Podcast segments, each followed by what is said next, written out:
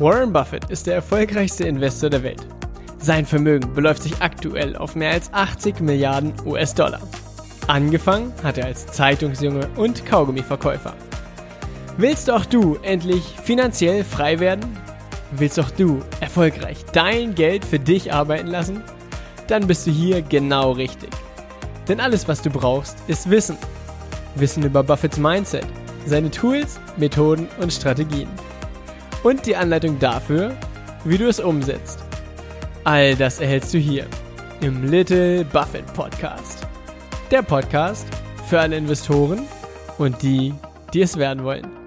Mein Name ist Domenico Link und ich begrüße dich ganz herzlich zur 31. Folge mit dem Thema der Warren Buffett Indikator.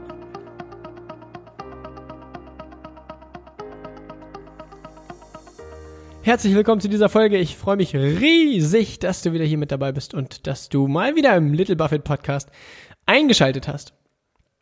Und zwar, in dieser Folge geht es um den Warren Buffett Indikator. Es gibt sehr viele Indikatoren, die oder die, die Menschen irgendwann mal ins Leben gerufen haben, um vorhersagen zu wollen, wann der nächste Crash kommt oder ob der Aktienmarkt aktuell überbewertet ist, unterbewertet ist und so weiter. Und viele Indikatoren, oder also, ja, wie das halt so ist, ne, viele Indikatoren sind, hat, hat sich halt irgendjemand mal überlegt, ähm, weil es halt gerade mal zu dem Zeitpunkt gepasst hat und ähm, ja, nur wenn man einige Indikatoren über die längeren Zeitraum betrachtet, dann ähm, verlieren die generell schon häufig an äh, Gültigkeit. Und es gibt äh, in meiner Wahrnehmung zwei spannende ja, Indikatoren oder zwei spannende ähm, Verhältnisse, die man sich anschauen kann, soll, muss, wie auch immer, um einschätzen zu können, ist der Aktienmarkt gerade unterbewertet, ist der so in der mittleren Schiene oder ist der gerade überbewertet? Da gibt es, also zum einen, wir werden zum einen den, den sogenannten Warren Buffett Indikator ähm, äh, ansprechen, denn es gibt tatsächlich eine, eine Kennzahl, die Warren Buffett sich sehr, sehr gerne anschaut, um ein Gefühl dafür zu bekommen, wie der Aktienmarkt aktuell bewertet ist. Und der Indikator ist ja sehr schlüssig. Also wenn man sich, wenn man sich anschaut, aus welchen Komponenten der besteht, dann ergibt das sehr viel Sinn, um ähm, herleiten zu können, wie der Aktienmarkt gerade gerade steht. Und dann gibt's noch einen zweiten Indikator von, na, dazu kommen wir danach, der auch sehr, sehr spannend und auch sehr aussagekräftig ist und der ja, das sind eben beides Indikatoren, die nicht, nicht mal eben gestern ins Leben gerufen wurden oder wo sich gestern mal jemand den Chart angeschaut hat und sagt, oh ja, guck mal hier, das könnte passen, sondern äh, die wurden eben schon vor vielen, vielen Jahren ähm, oder vor vielen, vielen Jahren wurden das erste Mal erwähnt und auch über die Jahre hinweg haben die äh, eine sehr, sehr starke Aussagekraft gehabt. Weshalb ein Stück weit bewiesen ist, dass die beiden Indikatoren einfach sehr, sehr legitim sind und sehr wichtig sind, um den Stand des Aktienmarktes einschätzen zu können. Und ich würde sagen, wir steigen einfach mal ein in den ersten Indikator und wir fangen direkt mal an mit dem Warren Buffett Indikator. Was genau ist der Warren Buffett Indikator? Der sogenannte, also auf Englisch heißt das Stock Market Capitalization to GDP Ratio. Das heißt auf Deutsch, Stock Market Capitalization ist die Kapitalisierung des Aktienmarktes, das heißt die Bewertung der börsennotierten Unternehmen und dann to GDP Ratio, also ins Verhältnis gesetzt zum GDP, was äh, Gross Domestic Product oder auf Deutsch Bruttoinlandsprodukt heißt. Das heißt, Warren Buffett schaut sich äh, nicht rein irgendwelche Aktienkurse und Gewinne von den Unternehmen an, sondern er schaut sich das Bruttoinlandsprodukt an, das heißt, wie, die, wie sich die Wirtschaft des Landes entwickelt. Und wenn er meint, oder wenn er über die Kapitalisierung des Aktienmarktes spricht, dann meint er tatsächlich, ähm, also im Endeffekt meint er die, die gesamte Kapitalisierung aller börsennotierten Unternehmen in den USA. Wenn man die, also den, den Börsenwert aller börsennotierten Unternehmen in den USA zusammenrechnet. Und das teilst du durch das, ähm, durch das Bruttoinlandsprodukt der USA. Also die Firmen in den USA, die börsennotiert sind, geteilt durch das Bruttoinlandsprodukt der USA. Und vorher sollten wir vielleicht nochmal klären, was ist genau das Bruttoinlandsprodukt? Vielleicht ist es äh, für einige von euch noch ein Fremdbegriff. Und zwar das Bruttoinlandsprodukt, ah, lass mich mal kurz schauen, ob ich da eine äh, schöne Definition finde hier gerade. Das Bruttoinlandsprodukt ist der Wert aller Waren und Dienstleistungen, die in einem Jahr innerhalb der Landesgrenzen einer Volkswirtschaft produziert werden. Das heißt, ah, ich werde gerade abgeschossen von einer Nerf. Sehr gut, ausgewichen. Also ich bin hier gerade im Büro und Valentin, äh, mein sehr guter Bürobuddy hier, hat mich gerade mit einer Nerf abgeschossen. Nerf sind diese äh, Kinderspielzeugpistolen, die wir sehr, sehr gerne hier als äh, Tool benutzen, um unsere Pausen spaßig zu verbringen. Aber zurück zum Thema. Also Bruttoinlandsprodukt heißt einfach der Wert aller Waren und Dienstleistungen, die innerhalb der USA produziert wurden. So, wenn man sich jetzt überlegt, okay, äh, der Wert aller Waren und Dienstleistungen, äh, also Waren und Dienstleistungen werden ja auf irgendeine Art und Weise immer von einem Unternehmen äh, verkauft. Das heißt, wenn wir den, äh, den Wert aller produzierten Coca-Colas uns anschauen, dann wurden die vom Unternehmen Coca-Cola produziert. Und wenn wir uns anschauen, alle Waren und Dienstleistungen, die in den USA produziert wurden, wurden ja im Endeffekt auch von Unternehmen verkauft. Das heißt, das Bruttoinlandsprodukt äh, verhält sich mm, sehr analog zum Umsatz aller börsennotierten Unternehmen der USA. Das heißt, im, ja, ja, das trifft es ganz gut. Also der, der, das Bruttoinlandsprodukt, was Warren Buffett sich da anschaut, heißt im Endeffekt, wie viel Umsatz also ja, auf der einen Seite, wie viel wurde produziert und auf der anderen Seite, wenn man davon ausgeht, dass die Waren und Dienstleistungen, die produziert wurden, ja auch früher oder später verkauft werden, wird das ja auch, also ist das ja auch entsprechend der Umsatz, der äh, in diesem Jahr entsprechend von den Unternehmen mh, mm, erwirtschaftet wurde. Und das schaut sich Warren Buffett an. Gesamtwert aller Unternehmen in den USA, die börsennotiert sind, ins Verhältnis gesetzt zum Bruttoinlandsprodukt in den USA. Und um da mal ein Gefühl für dafür, dafür zu bekommen oder um einschätzen zu können, okay, ja, was sagt mir die Zahl jetzt aus? Die, also, mh, mm, wenn die, der Börsenwert, also die Kapitalisierung der amerikanischen Unternehmen weniger als die Hälfte des Bruttoinlandsproduktes ist, das heißt, es wurde, es wurde doppelt so viel in dem Jahr produziert, als alle Firmen in den USA insgesamt wert sind. Dann ist der Markt stark unterbewertet. Das heißt, dann ist quasi die Zeit gekommen, um äh, überdurchschnittlich viel Geld in den Aktienmarkt zu pumpen, weil du dann die Gelegenheit hast, günstig in Unternehmen einzusteigen. Also unter 50 Prozent, sensationell, sensationelle Einstiegsgelegenheit. 50 bis 75 Prozent ist so, ja, okay, etwas unterbewertet, also leicht unterbewertet, äh, immer noch sehr gute Einstiegsgelegenheit. Dann 75 bis 90 Prozent. Das ist so, ja, wird bezeichnet als fair bewertet, beziehungsweise das ist so, ja, Durchschnitt. Das heißt, ähm, der, also in dem Fall ist eben auch noch der Börsenwert aller amerikanischen Unternehmen etwas niedriger als die, der Wert der produzierten Güter. Und dann kommen wir in den Bereich 90% bis 115%. Das wird bezeichnet als leicht überbewertet. Das heißt, das ist schon tendenziell eher teuer. Und alles über 115% ist schon ziemlich teuer. Also sehr, sehr teuer. Und jetzt ist natürlich die spannende Frage, um einschätzen zu können, okay, wo stehen wir denn überhaupt heute? Naja, muss man sich natürlich angucken, wie hoch ist denn das Verhältnis heutzutage? Aber dazu kommen wir gleich. Ich habe, dazu habe ich jetzt keine, äh, keinen coolen Chart oder so gefunden, aber ich habe mh, neulich in einem, in, in, einem Interview gehört, wo über den äh, Warren Buffett Indikator gesprochen wurde, dass immer als der Warren Buffett Indikator über 120 Prozent gestiegen ist, hat es nicht mehr lange gedauert, bis die Aktienmärkte radikal eingebrochen sind. Und 120 Prozent wurden zum Beispiel überschritten damals in der, also zu der Zeit der, ja, damals in den 1920ern. Wie hieß das? Also kurz vor der großen Depression quasi, damals in den 1920ern. Spannende Zeit übrigens. Äh, vielleicht kommen wir dazu auch mal in einer der nächsten Podcast-Folgen. Mega spannend. Da gibt's ähm, ganz, ganz viele Bücher dazu, die nur über die Zeit in den 1920ern berichten. Mega spannend.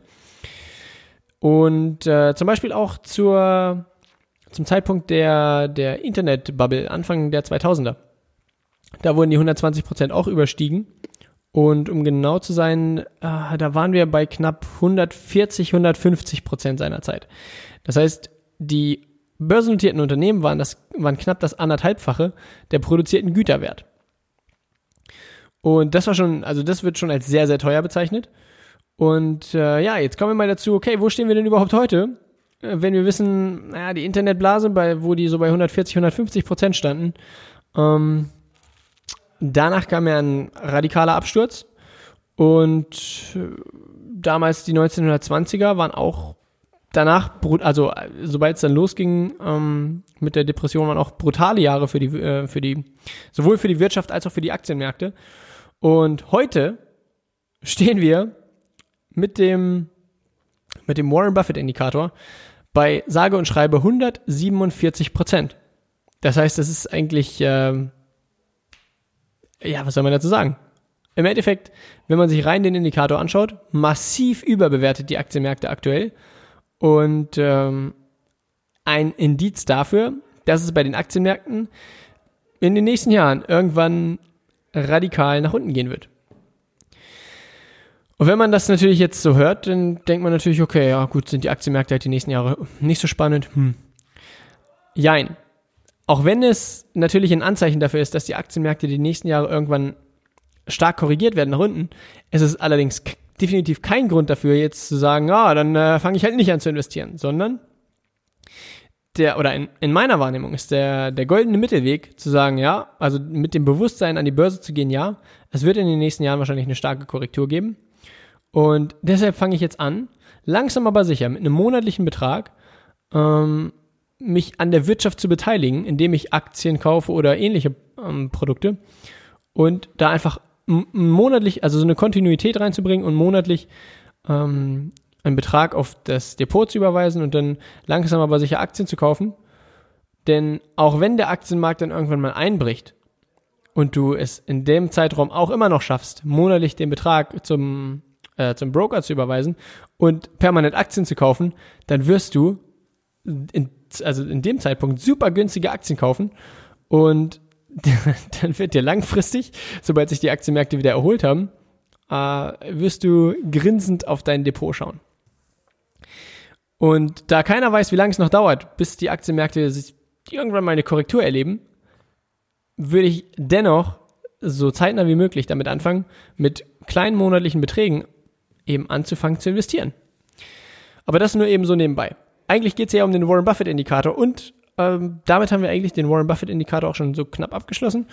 Äh, einfach mal als Indiz dafür, aktuell haben wir eine ziemlich straffe Bewertung, wenn wir uns den Warren Buffett-Indikator anschauen. Dann, ich habe euch versprochen, wir schauen uns noch einen zweiten Indikator an, der auch ähm, eine sehr große mh, mm, Aussagekraft hat. Und zwar ist das das ähm, das Schiller PE Ratio. Äh, Schiller PE Ratio, also der Name Schiller kommt von dem, von, von äh, ich weiß nicht genau, was der war, Ökonom, glaube ich, Robert Schiller und äh, fabelhafter Mann, hat äh, sehr viel, also sehr viel äh, Wissen mit den Menschen geteilt und äh, ja, sensationell. Und Robert Schiller hat eben seinerzeit das äh, Schiller-PE-Ratio mal ins Leben gerufen. Und man nennt das auch CAPE, beziehungsweise also C-A-P-E, heißt oder steht für Cyclically Adjusted um, Price Earnings Ratio. Sowas in, nach dem, oder sowas um den Dreh. Was es im Endeffekt heißt, ist, also es ist ein Wert, der der, der PE-Ratios, das heißt des KGVs, also Kurs-Gewinn-Verhältnisses. Und ähm, ja, das dann noch ein, also ein bisschen adjusted. Wer wissen will, wie das genau berechnet wird, googelt einfach mal danach. Im Endeffekt sagt es, wie hoch sind die, sind die Kurse der Aktien im Verhältnis zu deren Gewinn. Und da gibt's eben coole Aufzeichnungen auch über die letzten, die letzten mehr als 100 Jahre. Und da sieht man mal so, wie hoch waren denn diese, diese Kurs-Gewinn-Verhältnisse in der Vergangenheit. Und man wird feststellen, dass also ich meine, das ist ja auch logisch, wenn die Aktienmärkte steigen und steigen und steigen, dann wird natürlich auch, oder dann, wenn, wenn, daraus, wenn sich daraus eine Eigendynamik entwickelt, dann steigen die Aktienmärkte irgendwann schneller, als der Gewinn steigt. Und dementsprechend steigt natürlich auch das KGV, das heißt das, der Kurs im Verhältnis zum Gewinn. Logisch. Und irgendwann, wenn der Kurs dem Gewinn davonläuft, wird es früher oder später eine Korrektur geben. Und äh, dementsprechend, also je höher das KGV und je länger das äh, KGV nach oben hin ansteigt, desto mehr, oder das ist eben ein Indiz dafür, dass es zeitnah zu einer Korrektur kommen wird. Und dementsprechend ist es super spannend, sich das Schiller KGV anzuschauen. Und man wird Folgendes feststellen. Hier gibt es einen super coolen Graphen, der eben auch anzeigt, kurz vor der großen Depression, also äh, wir hatten ja schon mal in einer anderen Folge besprochen, ich glaube, das war also in der Folge zum Thema KGV, so durchschnittlich im S&P 500 gilt ein, ein KGV von durchschnittlich 15. Das heißt, im Durchschnitt ist ein Unternehmen aus dem S&P 500 das 15-fache seines Jahresgewinns wert. Und jetzt schauen wir uns hier das äh, Schiller KGV an und sehen, oh, das Schiller KGV in den letzten, also das fängt hier sogar an 1881. Ähm, das heißt, in den letzten 140 Jahren liegt das Schiller KGV durchschnittlich bei 16. Und das ist phänomenal, wenn man sich diesen Chart anschaut. Man stellt fest, kurz vor der großen Depression, als auch ein riesiger Run auf die Börsen war, das heißt, jeder wollte Aktien kaufen und die haben auch, also die, die Menschen damals haben Kredite aufgenommen, um Aktien zu kaufen und das ohne Ende. Das hat natürlich die Aktienkurse nach oben getrieben und entsprechend kurz bevor die Aktienmärkte dann stark gekippt sind, hatten oder war ein Schiller KGV von äh, knapp 32. Und das ist äh, kurz, also die fünf, fünf Jahre vorher rasant angestiegen von ja, von 10. Also fünf Jahre vorher war, ein, war ein KGV von 10 ungefähr im S&P-Durchschnitt. Dann ist es auf 30 angestiegen innerhalb von ja, knapp fünf Jahren eben. Und dann in den nächsten fünf Jahren auch wieder rasant abgefallen auf, äh, also von 32 auf, ja, wieder auf knapp 10 runter. Und das heißt also, wenn 16 der Durchschnitt ist, also 16 ist das durchschnittliche KGV, dann ist ja auch noch eingezeichnet, dass ein KGV, also ein, ein Schiller KGV von 20,15, also sagen wir mal rund von 20, ähm, oder wenn ein, wenn ein Schiller KGV von 20,15 äh, im Markt gerade präsent war, dann ist das schon der Punkt, an dem der Markt in den, ja, wie bezeichnet man das am besten, in den teuersten quasi 25 Prozent ist. Ähm, das ist jetzt vielleicht ein bisschen verwirrend. Hm, mir fehlt gerade so ein bisschen die Art und Weise, wie man das gut formuliert. Äh, man könnte sich das so vorstellen wenn man, wenn jeden Tag diese Aufzeichnung gemacht wird, des Schiller KGVs, dann ist in dem Moment, wo, oder dann, dann sind die, die an 25 Prozent der Tage war das Schiller KGV über 20,15. Das heißt, in dem Moment, wo das Schiller KGV 20,15 übersteigt, bist du eben im Bereich der 25 Prozent, also im, im oberen Viertel der teuersten Tage, wenn man das so bezeichnen kann. Wer eine bessere Idee hat, gerne in eine Nachricht schreiben. Und als Gegenstück dazu, wenn das Schiller KGV unter 11,7 war, das heißt, der Kurs des eine oder der Kurs der Unternehmen war das 11,7-fache des Gewinns oder niedriger, dann bist du in den günstigsten 25 Prozent. Also dann ähm, ja, dann, also 25% der Tage war eben das Schiller KGV 11,7 oder niedriger. Und das heißt, wenn wir eben über den 20,15 sind, dann sind wir eher im teureren Bereich. Und was spannend ist, in dem Moment, also wenn man sich hier diese Kurve anschaut, ich, wie kriege ich das am besten hin? Hm, googelt einfach mal nach, also das ist hier in dem Wikipedia-Artikel, äh, googelt mal nach, äh, nach CAPE Ratio, also C-A-P-E, beziehungsweise Cyclically Adjusted Price to Earnings Ratio. Und dann in dem Wikipedia-Artikel ist eine sensationelle Grafik. Da sieht man, dass in dem Moment, wo das wo das Schiller KGV 25 überstiegen hat, das heißt, die, die Kurse der Unternehmen waren im Durchschnitt mehr als das 25-fache eines Jahresgewinns, dann hat es nicht mehr lange gedauert, bis die Börse äh, in den nächsten Monaten oder wenigen Jahren eingebrochen ist. Das war kurz vor der großen Depression so. Damals, also äh, vor allem, es gibt auch nur drei Punkte in der Geschichte des S&P 500, dass der, dass das Schiller KGV über 25 gestiegen ist. Und das war vor der großen Depression, als die Börsenkurse danach 80, 90 Prozent äh, eingebrochen sind. Das war während der Internetblase, also 2000, als die, ähm, als die Kurse dann ja auch rasant einge eingebrochen sind.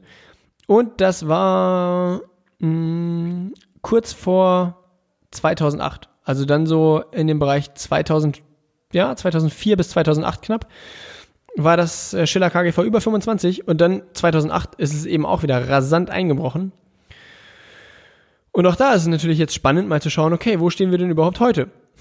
Und wenn man weiß, dass immer als das Schiller KGV über 25 war, dann in den nächsten Jahren äh, ja eine starke Korrektur gefolgt ist,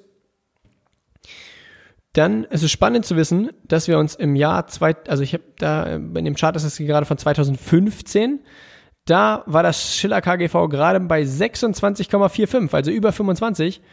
Und ich habe hier sogar mal einen aktuellen Chart, der ist tagesaktuell aus dem äh, Juli 2019.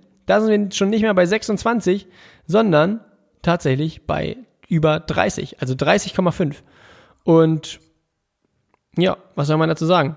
Auch ein Indikator dafür, dass die Börsenkurse aktuell ziemlich stark oder ziemlich äh, optimistisch bewertet sind, wenn man mal so sagen darf, beziehungsweise ein Indikator dafür, dass es in den nächsten Monaten oder Jahren äh, auch Zeit ist für eine Korrektur.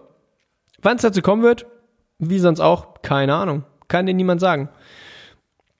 Nur auch das Schiller KGV ist eben, oder zeigt eben an, hm, Achtung, ein bisschen vorsichtiger sein. Uh, okay, das war's eigentlich soweit. Das waren die beiden Indikatoren, die ich äh, euch hier in der Folge näher bringen wollte. Super spannend, beide Indikatoren. Es gibt dazu, also ich, ich finde es mega spannend, sich dazu auch die mal die Graphen anzuschauen und zu gucken, ah, okay, wie hat sich das denn überhaupt die Jahre entwickelt? Und ja, wie gesagt, Buffett-Indikator über 115 Prozent überbewertet und Schiller KGV über 25% ist auch ein Indikator dafür. Ähm, das ist, ja, sehr, sehr heiße Zeiten sind aktuell. Alles klar. Danke, dass du dir die Zeit genommen hast, um in den Little Buffett Podcast reinzuhören. All das, was wir hier besprechen, ist natürlich keine Anlageberatung. Logisch. Sondern es geht lediglich darum, die, die Tools und Strategien der erfolgreichsten Investoren der Welt mit an die Hand zu geben. Und ich würde mich riesig freuen. Ich würde mich riesig, riesig, riesig freuen, wenn du dich dazu entscheidest, dem Podcast hier zu abonnieren, den Podcast zu folgen, in den nächsten Folgen auch wieder reinzuhören. Und wenn du Themenwünsche hast oder wenn du sagst, hey, geh doch mal darauf ein, dann schreib mir gerne eine Nachricht bei Instagram. Darüber freue ich mich sehr, sehr, sehr. Und ich würde sagen, wir hören uns in der nächsten Folge. Und ich wünsche dir viel Spaß beim Investieren.